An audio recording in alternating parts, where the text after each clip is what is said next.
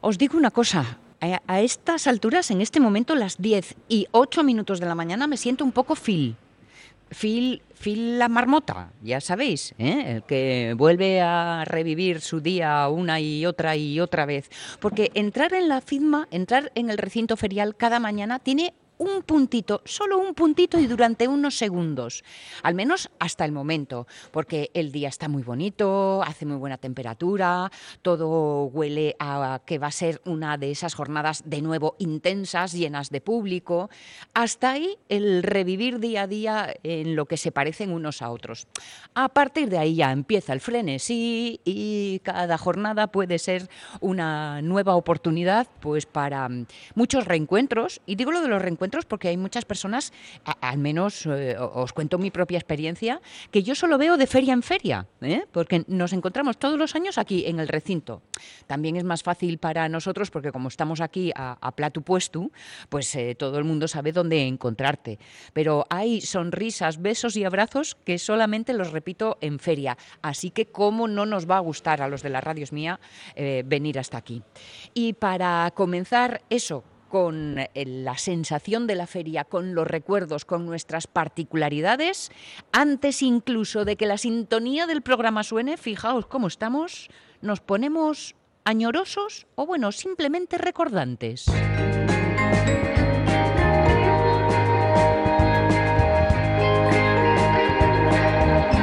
Todo cuanto hemos pasado se revela hoy bajo esta luz y el mar se va alejando. Siempre que huyo me dirijo al sur. Aunque también os diré que para nosotros ningún día se ha parecido casi casi ni en los primeros segundos, porque acordaos cómo comenzamos la jornada de ayer, ¿eh? que, que, ya te estaba sudando la gota gorda, José, José Rodríguez. ¿Cómo estás, José? Que no te saludé ni nada, ni nada. Y sin embargo, hoy, hoy todo comienza plácidamente. Crucemos los dedos y que así continúe. Dedos cruzados y con amigos, como siempre. Con Juan Carlos de la Madrid, el historiador que sabe de nuestra tierra Iba a decir lo que no está escrito. No, a ver, un historiador lo que sabe es lo que está escrito, ¿no, Juan Carlos? ¿Cómo estás? Buenos días. Buenos días, Sonia. Siempre, siempre lo que está escrito. Si no, no serías historiador. Claro, si no serías fabulador. Que, exactamente. ¿eh? Que esa puede ser una conversación. ¿Cuánto hay de objetivo y cuánto hay de imaginación en lo de los historiadores? Esto siempre se lo he hecho en cara a los arqueólogos. Pero bueno, no me voy a meter en estos jardines que acabo trasquilada, que me conozco. Oh, Juan Carlos. Sí, es, que hay mucho intruso en esto de la historia. Sí, sí, sí, sí. ¿Qué, ¿Cuáles son tus primeros recuerdos de, de, las, de la feria de muestras en Gijón y de tu paso por ella? Hombre, mira, como, como yo soy historiador precisamente por de formación profesional, eh, mis recuerdos en la feria yo los organizo como todo en épocas. Y los primeros, los primeros, los más antiguos, la época más antigua es la de la más lejana niñez. Y con, con respecto a la feria es, es un recuerdo más bien triste, frustrante, diría yo. ¿Ah, sí? Porque, sí, sí, sí, sí, porque mis padres eh, no iban a la feria. Entonces, ¿qué pasa? Que yo era un niño que no iba a la feria, pero conocía a otros niños, la mayoría de mis amigos, que volvían de la feria contando maravillas. Que si había montado no sé qué, que si había unos cars que de la tele y, no sé ni si en color o no. En definitiva, que era muy frustrante para mí sobre todo cuando volvían con juguetes. Sabes que en la feria todos eh, siempre se ponen todas las eh, eh, en todas las ediciones de moda algo, un artilugio para los niños, un juguete.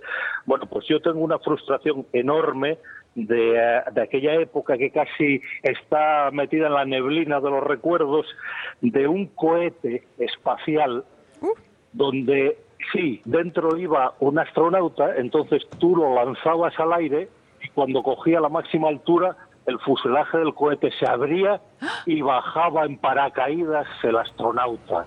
Bueno, bueno, eso, eso era tecnología punta del momento, ¿no? Sí. ¿Sonia? Que digo yo que eso era tecnología punta del momento, ¿eh, Juan Carlos? Ay, ¿hemos perdido nuestro contacto mañanero? No.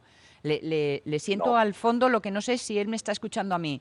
Juan Carlos de la Madrid, ¿Estás ahí? Si estás ahí, vete hacia el sí. ya sabéis cómo va esto. Bueno, pues eh, oye, es que nos estaba contando Juan Carlos de la Madrid su primera época, su primera tanda de recuerdos. Y ya sabéis que por lo que nos está diciendo, sus primeros recuerdos fueron los no recuerdos, es decir, la ausencia. Lo de momento va, va bien resumido, ¿no, Juan Carlos? Ah, ¿que se nos ha cortado la llamada. Bueno, bueno. Oye, no podía. Ya, eso me pasa por bocas. Porque empecé. Exacto. Si es que parezco nueva. Parezco nueva. Solo yo me estiro de esta manera, lanzándome al vacío. Es que así no, no vamos a, a ninguna parte. Bueno, sea como fuere, Sí. eh, no perdamos la- la- los nervios, no perdamos la tranquilidad. Que Ante todo, mucha calma, como decía el Sí. siniestro. Exacto, exacto.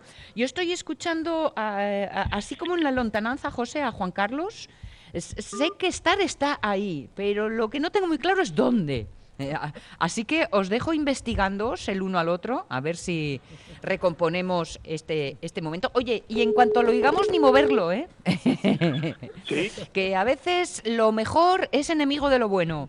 Y las cosas Ya. funcionan, ojito, con andar dándole al botoncito. Que luego... La cosa funciona como la peli de Woody Allen, ¿no? Eso es, eso es. No, no, si no, ni tocarlo cuando todo va bien. Que así es como va la mañana.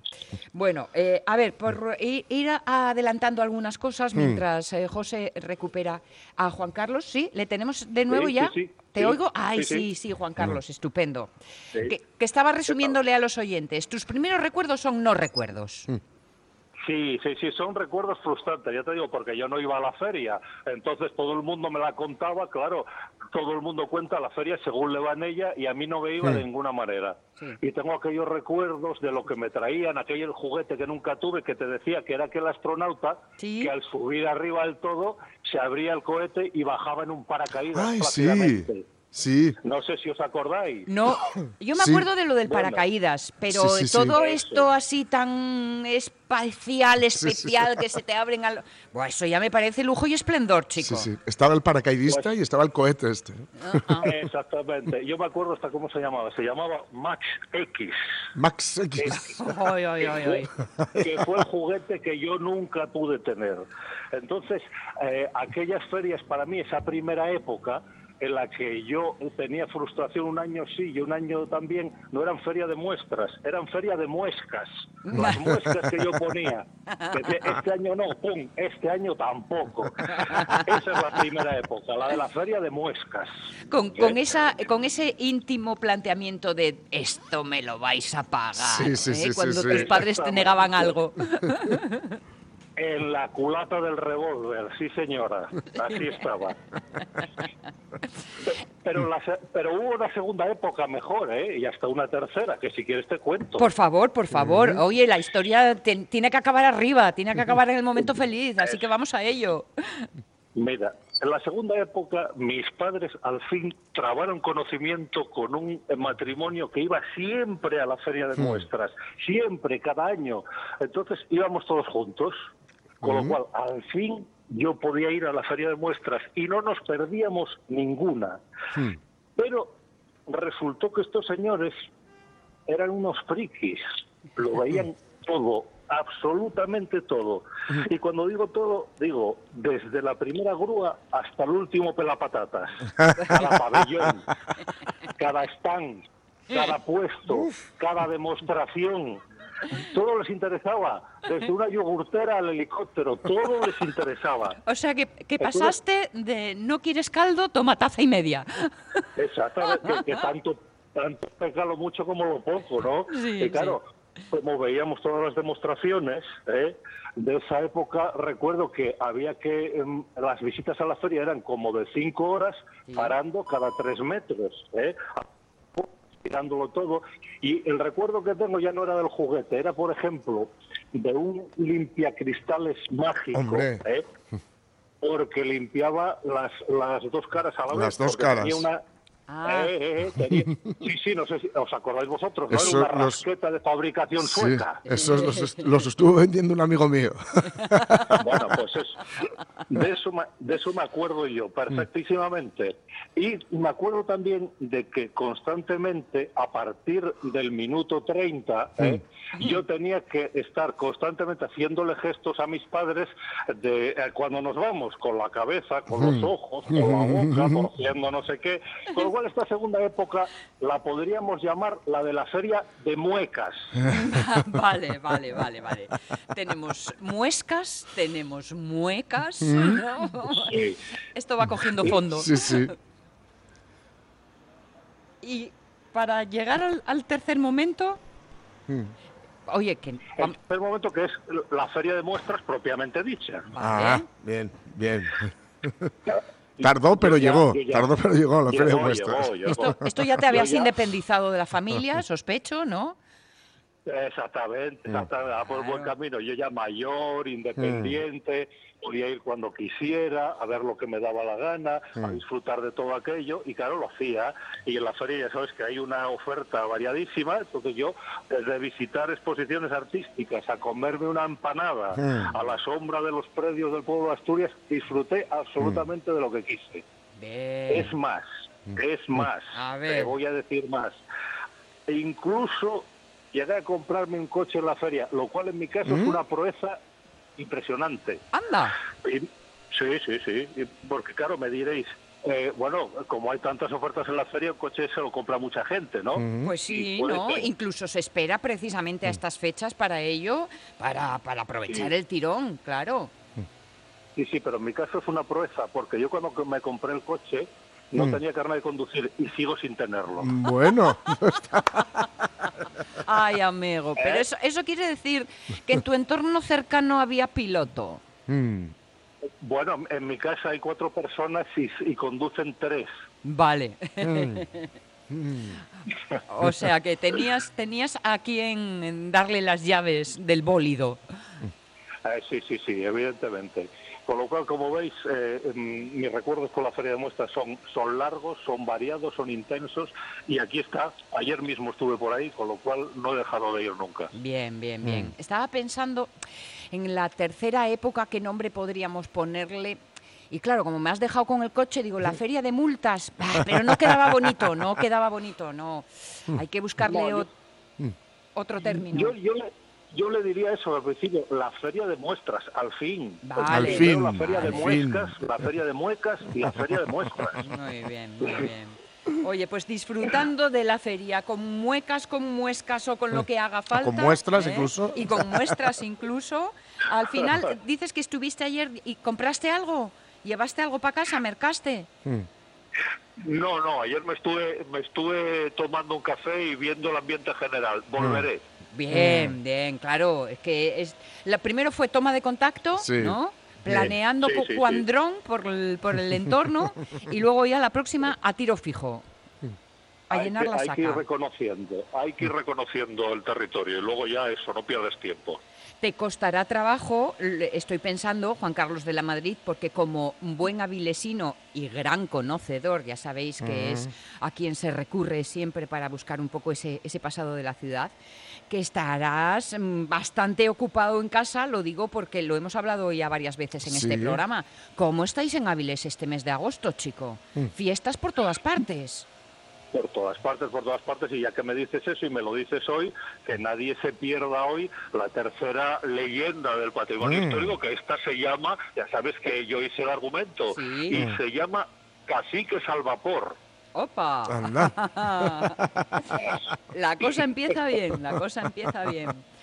Juan Carlos de la Madrid, esa mirada que mantiene siempre eh, la perspectiva, es decir, que se miran las cosas sin apasionamiento. Mm. Otra cosa es sin pasión, que pasión no, la hay, pasión la hay, la porque la hay hay. por el trabajo y por la vida, en el caso de Juan Carlos, pero sin apasionamiento, Mm. ¿eh? sabiendo eh, encajar cada término y cada circunstancia en su justa medida. Todavía recuerdo lo mucho y, y lo bien que lo pasamos, lo mucho que disfrutamos con él, eh, haciendo un repasito de aquellos maravillosos baños, que por cierto es un título que en estos días así de calorzote Sí. os recomiendo especialmente, porque es el inicio del turismo en nuestra tierra, desde 1840 a 1940, ¿eh? un siglo ahí. Si no estoy diciendo mal los datos, Juan Carlos. Sobresaliente, Sonia, sobresaliente. Oye, es que yo suelo llevar chuleta. si no, ¿de qué? Venga, pues tengo un, un gran día de, de trabajo y de disfrute y gracias por eh, recuperar y rescatar esos recuerdos con nosotros, Juan Carlos. Lo mismo, un abrazo y no pases calor. Vale, prometido. Chao, chao. se revela hoy bajo esta luz y el amar se va alejando. Siempre que huyo me dirijo al sur. Pues como son las 10 y 24 minutos, oye, ¿a qué estamos esperando? Si hay una, eh, un, un disparo de salida para decir que la radio es mía está en plena acción, ha de ser este. La radio es mía. Con Sonia Avellaneda.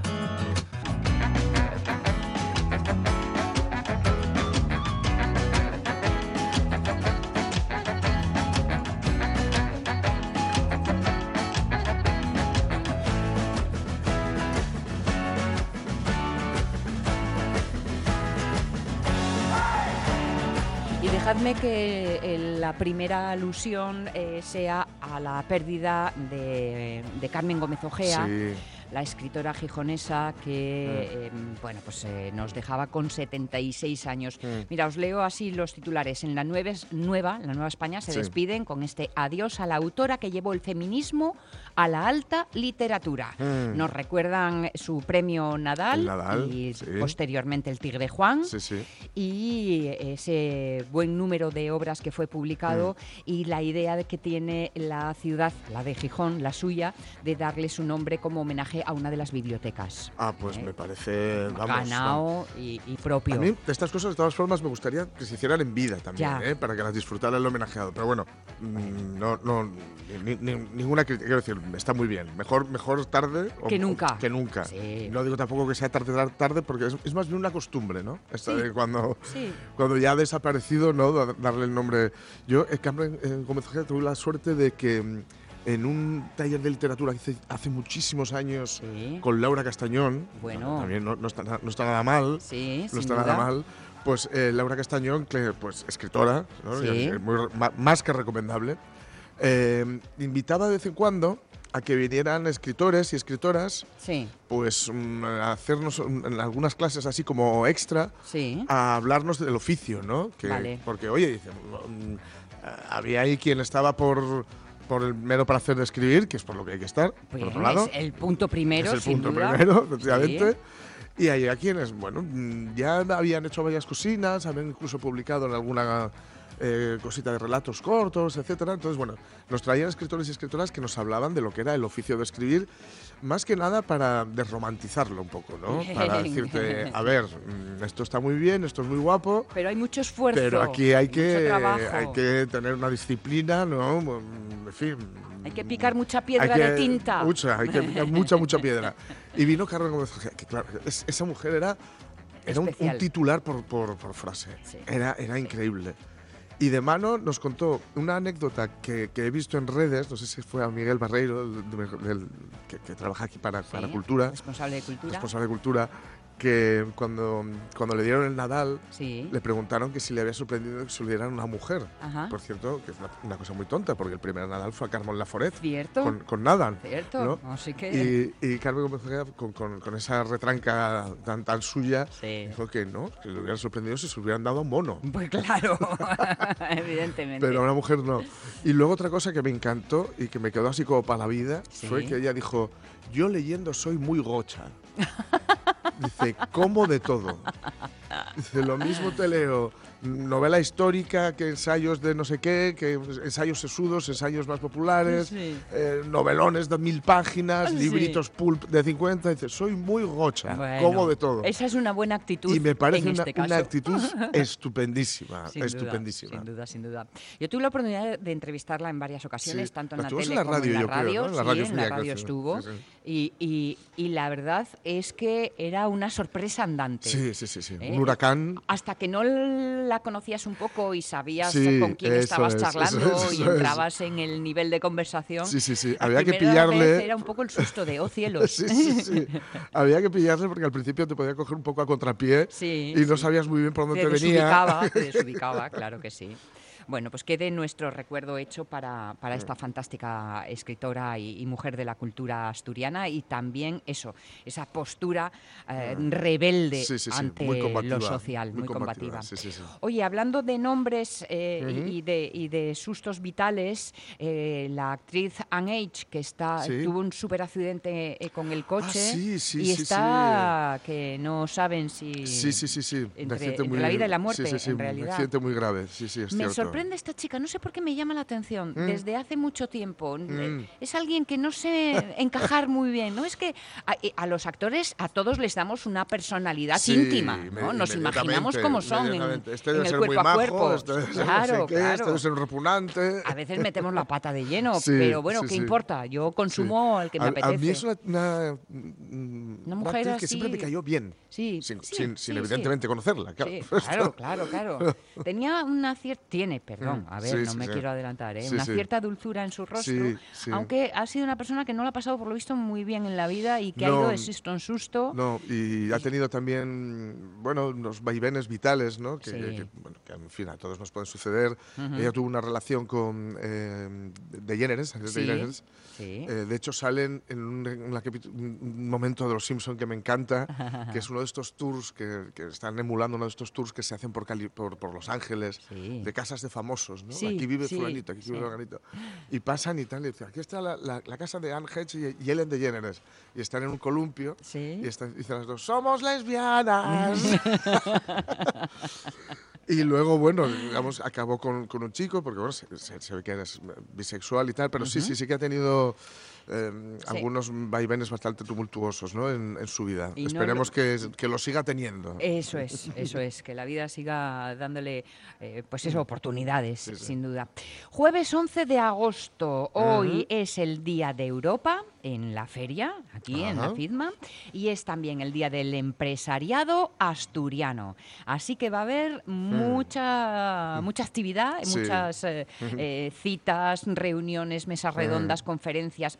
Lo propio Sí, en la FIDMA, sí, sí. porque es cierto que hablamos del bocata de calamares, pero Uy, está toda esta cosas. parte institucional que sin duda. Ayer había un barullo, había un barullo por aquí cuando, cuando fui yo con, con mi hermano y con, con mi madre por allí. Un barullo muy gijonudo. Sí, porque había venido toda la plantilla del Sporting. Claro. La plantilla del Sporting que ya iban un poco con cara de circunstancias. ¿Sí? Sí, ¿Asustados? Porque, porque les estaban diciendo a cada paso, Sí. "Eh, eh, ¿este año qué? Este, año, este, eh, este este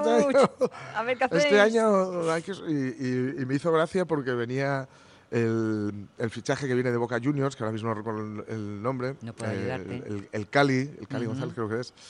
Y ya iba como dirigiendo, ¿no? Que es, un central argentino. Ajá. Estos tíos tienen una... Hombre, el fútbol y- en la sangre sí, y el postureo. Ya, iba ya el primero y con cara de a mí no me vaciléis. ¿eh? Vale, vale. Estuvo bien, estuvo bien. Mm. Sí, porque esta es otra de las cosas que suceden ¿no? en la feria, que, Mm. que como es un recinto acotado, pues te acabas cruzando Sí. eh, con todos los Sí, grandes sí, invitados. Sí, porque es muy grande, pero mm, como todo el mundo, digamos, hace ahí la, la vueltina de rigor, que, que- que, digamos, bueno, no, no voy a decir que te hagas toda la feria, pero casi, Ajá. pues claro, sí, te, te- Se te lo acabas encontrando. Oye, ¿fuiste ya a la nueva zona, la del fondo? Que es eh, que no la he no, visitado he ido aún, todavía. no he ido aún. ¿eh? Vale, no he ido aún. Me han, me han comentado de cocinas que, que hay por ahí chulas y tengo ganas de verlo porque sé que hay un sitio que venden, y ahí voy a pifiar yo, que venden láminas de, de- con carteles de cine, Ah, y vale. portadas de discos y cosas Sí, de estas. sí. Y tengo ganas de echarle el, de echarle el diente. Esa casa va a tener nueva decoración Sí, en breve. Bueno, pues eh, los ingenieros técnicos industriales también andan por aquí. ¿eh? Hay mucha conferencia, no solo hoy con los eh, ingenieros, pero ya lo he visto otros años, ¿eh? porque no os damos el detal para no daros sí. así mucha lata, pero hay mucha conferencia sobre el hidrógeno. Ah, El hidrógeno, la transición energética, Ah, bueno. energía del futuro. Ujú. van- hay mucho, mucho, mucho por ahí. ¿eh? que se va Mm. que se va planteando. Y luego, por ejemplo, por ejemplo, a ver qué hay para el Día de Europa, la unión en tiempos de crisis, puf, bueno, uf. Madre mía, ah, ahí hay tema, ¿eh? Sí, sí. Y en el Ayuntamiento de Langreo que tienen taller de pintura, taller de custom, bueno, que tienen actividades varias. Sí, sí. Esto po- po- por, por ir dando los primeros temas, eh, pero ya sabéis que mm, vosotros venid, entrad y luego Sí, sí. dejaros llevar por el mundo. Mm. Oye, hablando de andar por el mundo, nuestro Facebook de hoy, que queremos saber vuestras opiniones, vuestras Mm. emociones, sentimientos en torno a esto del intercambio de casas. Sí, sí, que sí. la primera vez se te ponen los ojos redondos, pero claro, después de todos estos añitos y la cosa va cogiendo auge. Porque eh, imagínate, primero la pasta que te ahorras. Oye, hay que ir a lo evidente. Lo evidente, pero vamos. Y, y- y luego que estás, cuando llegas a tu nueva casa, que es la que has intercambiado con Sí. otro, a veces es un tete a tete directo, Sí. otras veces hay interpuestos. Tú vas a la casa de alguien, que alguien le deja a un otro, que Sí, un sí, otro sí, le deja a sí. un tercero, ¿no? Siempre tiene que haber alguien de confianza, ¿no? Pues sí, sí. eh, y las plataformas que actúan en estos casos pues sirven un poco de aval porque te- tú puedes dejar los comentarios no solo de la casa a la que vas, Claro. sino del inquilino que has Claro, tenido. claro, ¿eh? Claro, que claro. uno tiene que saber Sí, quién sí, me mete. dejó los platos sin fregar. Eh, exacto, exacto. Pero mira, te cuida el gato, te riega las plantas, eh, te mueve el coche si lo tienes ahí en la calle que Casi no esté nada. siempre ahí. tal. Oye, también Oye, cumplen su papel, ¿eh? también son tus amigos, esos extraños. Aunque no todos lo ven con la misma mm, apertura o, o- o- Yo creo que me daría un poco de así. Yo, Por lo menos la primera vez. sí, eso es, eso es. Luego Igual de primer, luego ya si ves que no pasó nada. Claro, claro, exacto. Oye, eh, este Airbnb o Airbnb, Sí. ¿no? la famosa, la famosísima compañía esta que tan polémica, por Sí, otro lado, también, también. comenzó un poco con esta idea, ¿eh? Claro, era ofrecer tu, tu sofá, Era- ¿no? Eso una de tus es, ofrecer, bueno, me- pues me sobra una habitación, mm, Eso puedo coger a un huésped y tal. Y bueno, luego ya se, se- se fue des- desvirtuando de alguna forma por, por el Bill Metal, ¿no? Sí. Primero llegan las buenas ideas. En Internet es así. Primero llegan Sí. las buenas ideas, luego viene el negocio y luego tenemos que Sí, sí. todo. Luego llega la, la famosa frase que es necesaria por un lado, pero por otro puede ser un, po- un poco escalofriante, el concepto monetizar. Ya, El ya, concepto sí. monetizar, que ya conté en alguna ocasión, que yo, como soy muy imbécil, cuando llevaba un blog sobre el- la, la escritura del libro que hice sobre Nick Cave, pues iba Sí. un blog donde iba contando cómo era escribir Ajá. un mamotreto que, que necesitaba tantísima documentación además, ¿no? Sí, Y siempre veía lo de que se quería monetizarlo. ajá. Y yo, ya digo que soy imbécil, No, hombre, eras jo- joven y romántico. creía que se refería a cambiarle el aspecto Ah. al blog con un aire más monet. ¡Ah, qué ma qué bien, qué majo! Sí, sí, Eso sí, sí, que es romántico. Claro, claro. Resulta que no, que era por, por si quería meterle anuncios o alguna cosa así. Y tú, y tú, tú volviéndolo más monet, yo- me encanta. Bueno, pues mira, de precisamente de, de, los servicios digitales y lo de monetizar y aquello tan típico de si no te pa- si no te cobran el producto eres tú, que ha sido la gran frase y todo y todo. Vamos a poder hablar hoy con una cooperativa de servicios digitales, se Ujú. llama Nuberu. Con esto Ajá, ya podéis pensar de dónde son, sí. de aquí, sí señor, de casa, y que una de las intenciones es precisamente mm, pues desvincularnos de las grandes compañías todo lo posible para no ser nosotros el producto y ser dueños de nuestros propios servicios y de nuestros Mm. propios datos. Como podéis comprender, yo cuando me enteré de su existencia, vamos, se me pusieron los dientes largos, dije, oh sí, queremos saber detalles. Pues con algunos de estos mimbres, porque muchos más hay, nos vamos a ir eh, desenvolviendo a lo largo de esta mañana. Y para terminar esta primera hora, vamos a hablar de una nueva técnica para enfrentarnos al cáncer, que ya veréis qué, cosas buenas nos van Qué a guay. contar. Pero a esta hora, 10 y 37, hay que abrir la prensa y dedicarle una sonrisa.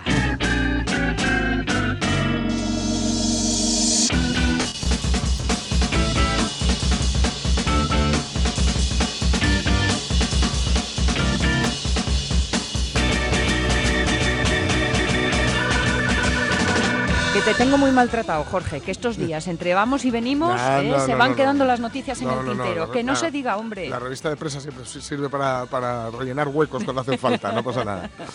Bueno, vamos a coger una de, que se hace un día, ¿no? Y que, bueno, es de estas de todo el mundo. es- Todavía hay esperanza, ¿no? Sí, sí, todavía hay sí. esperanza. Devuelve una cartera con casi 5.000 euros en efectivo en Gijón. Bueno, no, no, es bueno, doctor. Ahí está, eres bueno, eres bueno. ¿Sabes esto de una, de una terapia peligrosa? Sí, ¿no? sí. Que le va diciendo, tú eres bueno, doctor, tú eres bueno. Y una de las frases maravillosas de la película, la película es un poco, bueno, es una comedieta, ¿no? Sí, sí. Eh, Robert De Niro hace de gángster y está Billy Crystal, que es el terapeuta. Y hay un momento en que Billy Crystal le dice, pero es que nunca te han dicho que no. Eh, Y el gángster dice, bueno, sí, pero suele ser, no, por favor, no, por favor. no me mates aún. claro. Pues bueno, el caso es que Lana ha sido, hemos sabido de esto, porque es que esto normalmente pues tú lo haces, pero Sí. no, no vas con un cartel, ¿no? Diciéndolo. Es cierto, porque es cierto. parte del, del ser buena persona, ¿no? Imagino, el, el no tal. Pues ha sido la policía local quien ha compartido esta noticia en, en redes sociales, agradeciendo el gesto del vecino que, le- que, que les entregó, les- porque fue hasta la comisaría. Sí.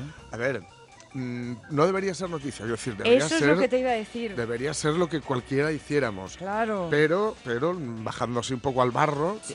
hay que decir que, claro, son 5.000 pavos. 5.000 pavos, le pones otros 1.000 para redondear y eso es un millón de Claro, pesetas. claro. Que y- suena de otra forma eso, ¿eh? Y, y no seré yo quien, quien digamos, anime a- al, al fraude, pero es el dinero negro, se lo tienes en casa, no, no, no es un ingreso, no es nada. Y ya es sabéis que a partir de 3.000 euros en efectivo no los puedes llevar en no tu los cartera. puedes llevar, no, no, no. ¿Eh? Ni, ni, si no recuerdo yo mal, no puedes ni ingresarlos. Pues ahí ya me pillas. Eh, o, o hay algún problema para ingresarlos, o hay que explicar la procedencia, digamos, ¿no? Con estas cosas de intentar lavar el, el dinero negro, de intentar lavar el dinero negro para quienes somos, para los provinos, ¿eh? Sí, sí. Eh, Ya sabéis, para el, Porque esto es, resto... esto es pa' pipas, para los que claro, lo hacen claro, de, claro, de para, para, el resto, para quienes desvían fondos de mineros para su cuenta para un- privada, ahí no hay mucho problema, ¿no? 5.000 euros de una de esas eh, mentes o, o- o actitudes vitales que Sí, deberíamos de copiar sí. y no deberían de ser Eso en noticias. Porque no- normalmente, o sea, normalmente no, pero eh, yo, digamos que lo que haríamos más habitual o lo que veríamos más normal es que pues, el tipo devolviera la cartera, pero con el DNI. Pues Sí, sí. Y ya me parecería majo, ¿eh? mucho, Y ya me como parecería majo. Nos vamos de nuevo a la red. Mm. Twitter, cuidadín, ¿eh? Twitter confirma el robo de datos de 5,4 millones de usuarios. Don't worry.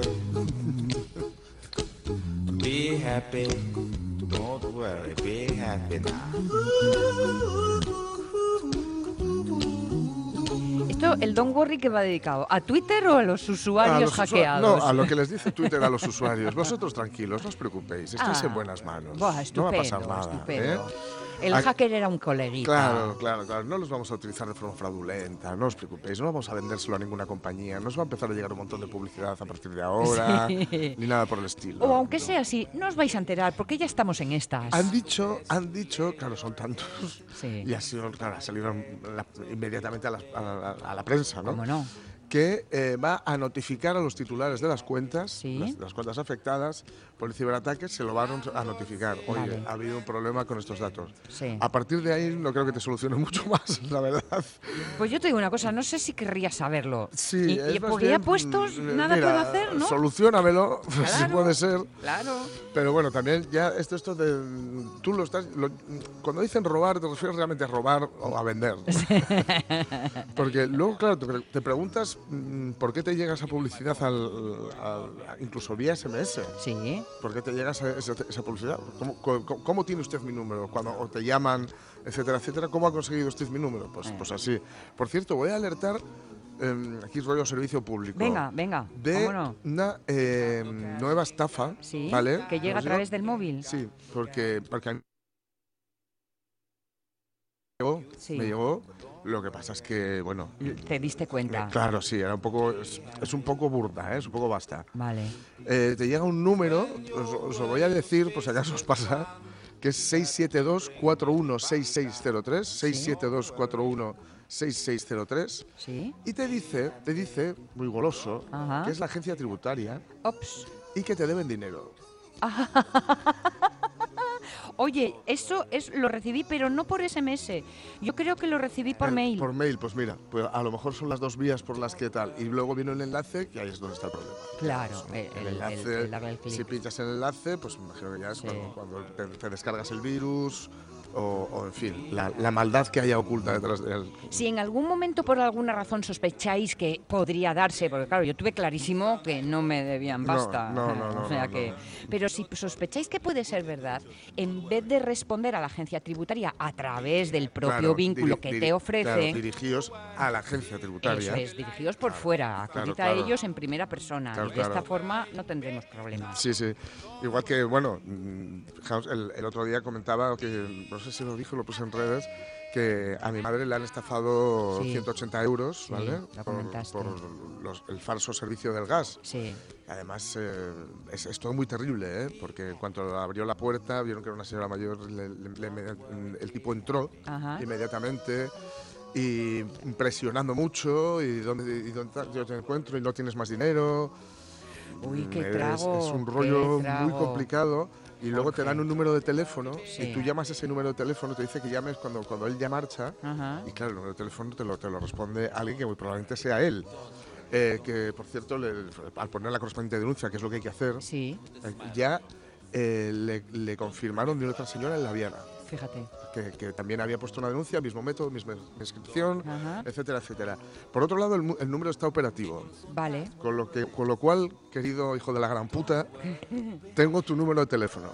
A- a- ahora sé dónde trabajas, como dice el chiste, ¿no? Sí. O sea, que te vas a dedicar a, a- bloquearle el teléfono a llamadas. Ese, ese señor no sabe dónde se ha metido.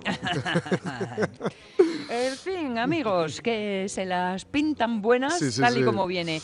Oye, no dejes a Messi No, sin no, perrito que le ladre, por fin. Esto, mira, esto es, es- es la noticia. Por fin ha entrado Samuel. Nos la ha dado Samuel, eh, oyente de la radio Vía, que creo que se va a pasar por aquí el, vier- el viernes. Vale. Entonces ya le comentaremos con él. Venga, Samu, y me ven. puso, me puso, la nueva España lo ha vuelto a hacer. Dijo, este es el titular. El perro de Messi ladra en asturiano.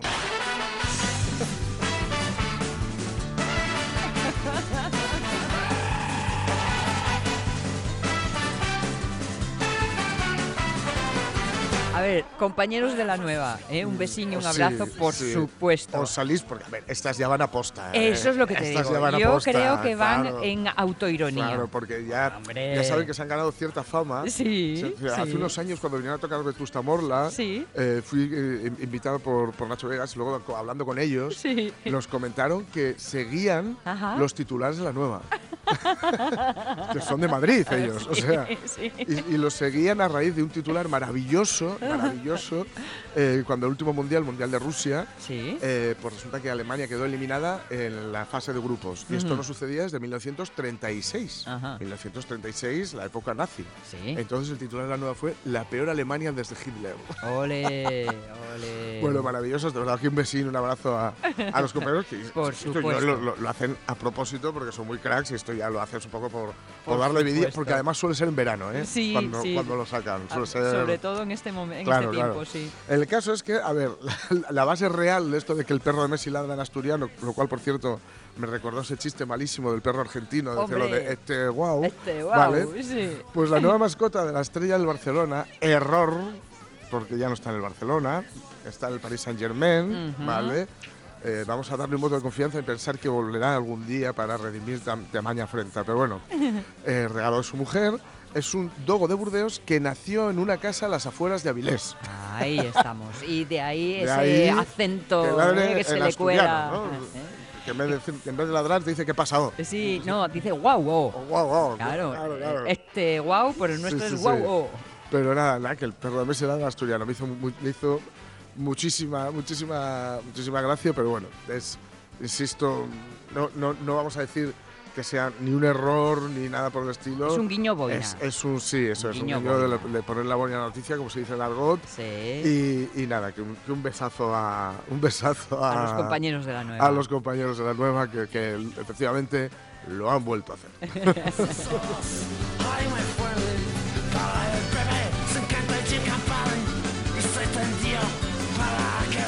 Las 10 y 47 minutos. Nos quedan otras noticias. En el tintero Sí, quedan otros sí, sí, sí. titulares, pero lo rescataremos más adelante. Permitidme que ahora le demos la bienvenida a nuestra próxima invitada.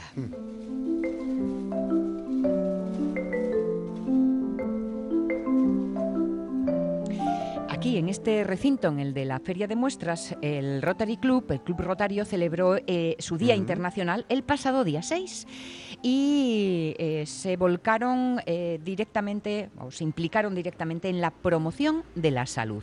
Contaron con la conferencia impar- impartida por la doctora Elizabeth Arrojo Álvarez. Ella es oncóloga radioterápica, Premio Europeo de Medicina Oncológica y principal investigadora en los estudios de oncotermia en la sanidad pública española. Además, coautora del libro Cocinando tu salud. Con eh, los oyentes de la radio es mía, Elizabeth Arrojo, buenos días, bienvenida. Buenos días, muchas gracias. Buenas. Encantada de estar aquí con vosotros. Un gusto, un verdadero placer de tener además la constatación de cómo eh, los investigadores, las investigadoras asturianas, bueno, pues están eso, en primera línea de acción. En este caso, con lo que hemos eh, leído como oncotermia o también dicho hipertermia oncológica. La primera en la frente, Elizabeth Arrojo. ¿Qué es esto? Sí, un nombre además que suena que suena complejo, pero al final es Sí. algo bastante sencillo de, de entender, ¿no? La, la hipertermia oncológica o la oncotermia es, es un tipo de hipertermia como avanzada, que, que la hipertermia existe desde hace años en oncología, Mm. que básicamente era por el, el objetivo de calentar los tumores. Si queremos calentar los tumores, porque los tumores tienen muy malos vasos sanguíneos, los desarrollan para crecer, pero son muy malos, son muy finos, se rompen fácil y por ahí tiene que viajar la quimioterapia o la inmunoterapia, entonces le cuesta llegar. Y además hace que el tumor tenga poco oxígeno y la radioterapia no sea eficaz porque necesita oxígeno. ¿no? Con esta premisa se llevan años investigando, pero se habían desarrollado hipertermias que calentaban lo bueno y lo malo, pero claro, eso tenía un problema, que era que los pacientes se quemaban. A 40 grados, calentar el tejido sano es muy complicado. Lo que se ha conseguido con la oncotermia es que es un tipo de hipertermia selectiva, solo calienta las células malignas. Por esto Mm. conseguimos ese objetivo de dilatar las- las- los vasos sanguíneos para que los tratamientos sean más eficaces y además incluso que por el propio efecto del calor haya células malignas que se mueran porque no aguantan esas temperaturas tan altas y esto nos está dando grandísimos y buenísimos resultados. Caramba, el calor como, como mm, medida o método de lucha que eh, me hace sospechar, a lo mejor me equivoco, que esto entonces no tiene efectos secundarios, Ya. ¿no? Si podemos ser tan concretos y además con un calor que, que- que podemos controlar de, de- Mm. de una manera exacta. Efectivamente, la, la otra gran ventaja del tratamiento es que no tiene efectos secundarios, lo cual es muy importante, porque el otro día en la feria yo comentaba que cada vez estamos curando más pacientes, pero en los casos que no curamos, los pacientes conseguimos que vivan muchos años, que el cáncer se convierta en una enfermedad crónica, Sí. y es muy importante que puedan vivir con calidad de vida. Mm. Este tratamiento, al ser selectivo, no tiene efectos secundarios y además hay una tercera vía que activa, que es muy interesa- interesante y que no he comentado, que estamos estudiando ahora mucho porque afortunadamente también Abril, la Universidad Católica de Murcia, me nombró catedrática de hipertermia oncológica en la universidad y eso ha abierto las puertas a la investigación, que es la estimulación del sistema inmune a través del calor porque los tumores, cuando un tumor se produce, un tumor maligno, es porque las células se dividen mal y nuestro sistema inmune no las ve, porque habitualmente las ve, las elimina y no pasa nada. ¿Qué ocurre? Que cuando se desarrolla un tumor maligno, el sistema inmune no ha visto esas células dividiéndose mal, se genera el tumor y ahí ya tenemos el problema. Al calentar el tumor, lo que generamos es que hay unas proteínas en la superficie del tumor que se activan y el sistema inmune ve el tumor, es como que lo destapa, ¿no? El sistema inmune se Mm. activa y entonces aumenta también la destrucción de las células malignas. Ah, le quita la capa de invisibilidad. Qué bueno, sí, sí, sí. ¿Eh? Eso es. Y pillamos a Frodo con el anillo y ahora sí que lo vemos. Es. Está bien. Eh, eh, estamos es. hablando de técnicas eh, que tienen mucho recorrido porque nos estaba comentando la doctora Elizabeth Arrojo que esto ya viene de antiguo, pero de- también que son bastante punteras. ¿Estos lo- se encuentran en la sanidad pública? Actualmente solo se encuentra en Valdecilla, yo trabajo allí, de hecho Mm. lidero los estudios de investigación en esto, afortunadamente, que la verdad es que eso es un orgullo, y solo lo tenemos en este hospital. Eh, tenemos una demanda de pacientes de toda España impresionante y yo creo y espero que Mm. pronto estará en más hospitales porque los éxitos que estamos consiguiendo son realmente muy grandes. ¿Y esto cómo, se, cómo sucede físicamente? ¿Qué hemos de imaginarnos? ¿Nos meten en una máquina? Em, ¿Qué nos hacen? Es, es un tratamiento cómodo en el sentido de que aparte de no tener efectos secundarios, al Sí. final el tratamiento es una camilla, que es una cama, Mm. que lleva un colchón de agua, con lo cual de hecho es muy, muy cómodo lo de tumbarse en un colchón de agua. Y encima de la zona que queremos tratar, puede ser el abdomen, la zona de los Mm. pulmones, la zona del cerebro, colocamos como un electrodo que es un aparatito redondito, como, como Mm. si fuera un plato, describía el otro día un paciente, que va simplemente apoyado, no, no duele nada y entre el electrodo que hay debajo del cuerpo, debajo de ese colchón de agua y ese que, que colocamos encima, se transmiten esas ondas de radiofrecuencia que calientan el tumor. Pero es una, una máquina totalmente abierta, hay, Mm. tenemos para los pacientes una televisión incluso en el techo, porque el tratamiento dura entre una hora, hora y media, hay algún paciente que incluso tres horas, y entonces algunos se duermen y otros se entretienen viendo sus series favoritas o lo que prefieran en televisión. Esa es una buena idea. Eh, ¿Sirve para todo tipo de, de- de tumores en cual- localizados en cualquier punto? ¿O hay puntos del cuerpo donde no podemos eh, utilizar esta técnica? Sí podemos utilizarla en cualquier eh, punto del cuerpo y lo que se dice es que sirve para tumores que se llaman sólidos, o sea, tumores que no son de la sangre. Por ejemplo, no sirve para las leucemias. ¿Por qué? Porque no tendríamos dónde calentar, porque es una enfermedad de la Ah, sangre, entonces no, claro. no tendríamos un foco. ¿no? Entendido. Entonces necesitamos tener algún foco. Sí que sirve para pacientes que tengan metástasis, aunque haya varios focos, porque podemos calentar los pulmones y el abdomen, las dos cosas, Mm. pero lo que no podemos calentar es toda la sangre del Mm. cuerpo. Ujú. Entendido, entendido.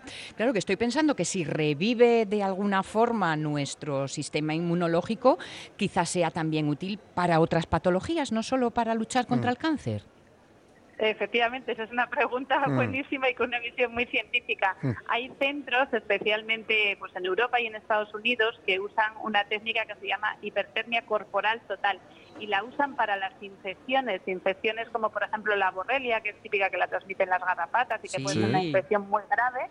Pues lo que hacen es calientan todo el cuerpo del paciente por encima de 40 grados con el objetivo de que esas bacterias no sobreviven a esas temperaturas y la bacteria se muere. Entonces hay pacientes que no han respondido bien a los antibióticos y que han tenido respuestas impresionantes, muy buenas con este tipo de tratamientos. Mm, Mm. un- Ay, qué bueno. un arrase de temperatura Sí, sí, sí. ¿eh? que, el paciente lleva bien, pero no las bacterias. Bueno, bueno, habrá que seguir es. investigando Sí, sí. y por eso es tan importante el trabajo que está haciendo la doctora Elizabeth Arrojo Mm. para que estas técnicas punteras estén, Mm. por un lado, mm, avanzadas Sí, sí. y por otro lado, que entren en la- el camino de la Claro, sanidad de la pública. sanidad pública. ¿eh? Claro, claro, claro. Eso es. A que- Sí, a- además sí, presumimos trabajamos. tanto de esto de nuestra sanidad Sí. pública y, y estas son algunas de las razones Sí. que también puede tener pies de barro pero bueno ah, no Bueno. que una, una alegría que una pena no nos quite la Eso alegría es. ¿eh? supuesta Eso es, sí, claramente. La verdad es que nosotros estamos intentando, pues eso, transmitir un poco estos resultados. Ahora mismo, la verdad es que yo tengo congresos casi en todo el mundo para presentar nuestros resultados y creo que eso va a hacer que muy pronto lo tengamos disponible en muchos más centros públicos para que sea más accesible a todos los pacientes teniendo en cuenta que también estamos teniendo un poco la ventaja de que ya las aseguradoras privadas empiezan a cubrir este tipo de tratamientos Bien. y bueno, dentro de los tratamientos oncológicos no son esos tratamientos inasumibles, ¿no? sino que son accesibles para bastantes personas. Él comentaba al principio, al, al presentar a la doctora, que también eh, es coautora del libro Cocinando tu Salud. Hemos visto ya lo importantísimo Sí. que es para un organismo no estar inflamado y por eso la alimentación es tan, eh, tan importante. Pendientes de lo que comemos, pero también de cuándo y cómo lo comemos. Mm. ¿No, doctora? Efectivamente, es fundamental. De hecho, una de las cuestiones en las que yo estoy trabajando mucho es en la prevención de las enfermedades oncológicas Mm. porque se estima que en 2040 habrá un 60% más de casos. Esto es una barbaridad. Uf. Y un 30% de los casos de cáncer se relaciona con una mala alimentación. Mm. ¿Y qué ocurre? Que, que no se da la información muchas veces en los hospitales. Le decimos a los pacientes que coman lo que quieran, que, Mm. que no importa. Y realmente no es así. Por eso surge Cocinando tu Salud, por dar información que sea real, científica, que pueda aportar a los pacientes de una manera práctica y además bueno, con las recetas de, de Pablo Balbona, muy conocido en Asturias, en. Gijón, por el mundo del, del catering. Mm. Y, y esa es una manera también de que además esas pautas de alimentación eh, se vea que se puedan tomar de una manera agradable, que no tenga que ser la típica Claro. comida, como se llama Sí. de hospital, ¿no? Sí. sino que sea un plato apetecible. Que- que, eh, esta perspectiva o este abordaje es un poco considerar el cáncer como enfermedad metabólica, ¿no? Mm.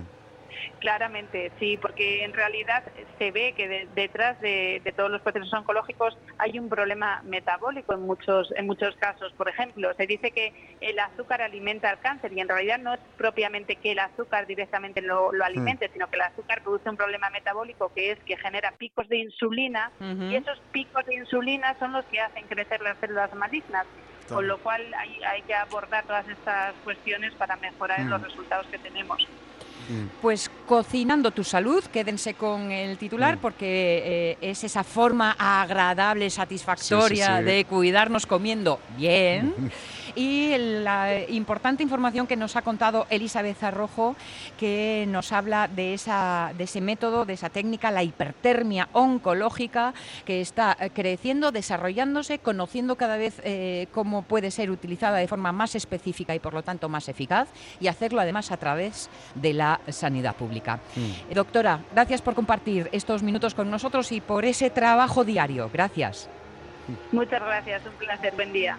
Buenos días. Hoy como me está oliendo a salsa verde. Hoy, ¿A vosotros Sí, también? es- sí, yo estaba, no identificaba, ¿Eh? el, pero ahora que lo dices. Ahora Bueno. que lo dices, no sé quién es el que nos está torturando desde tan buena mañana. Alguien bueno que después nos dará satisfacciones. Vamos a investigarlo. Lo, lo hacemos, eso sí, mientras escuchamos la información, ¿eh? que llegan las noticias de las 11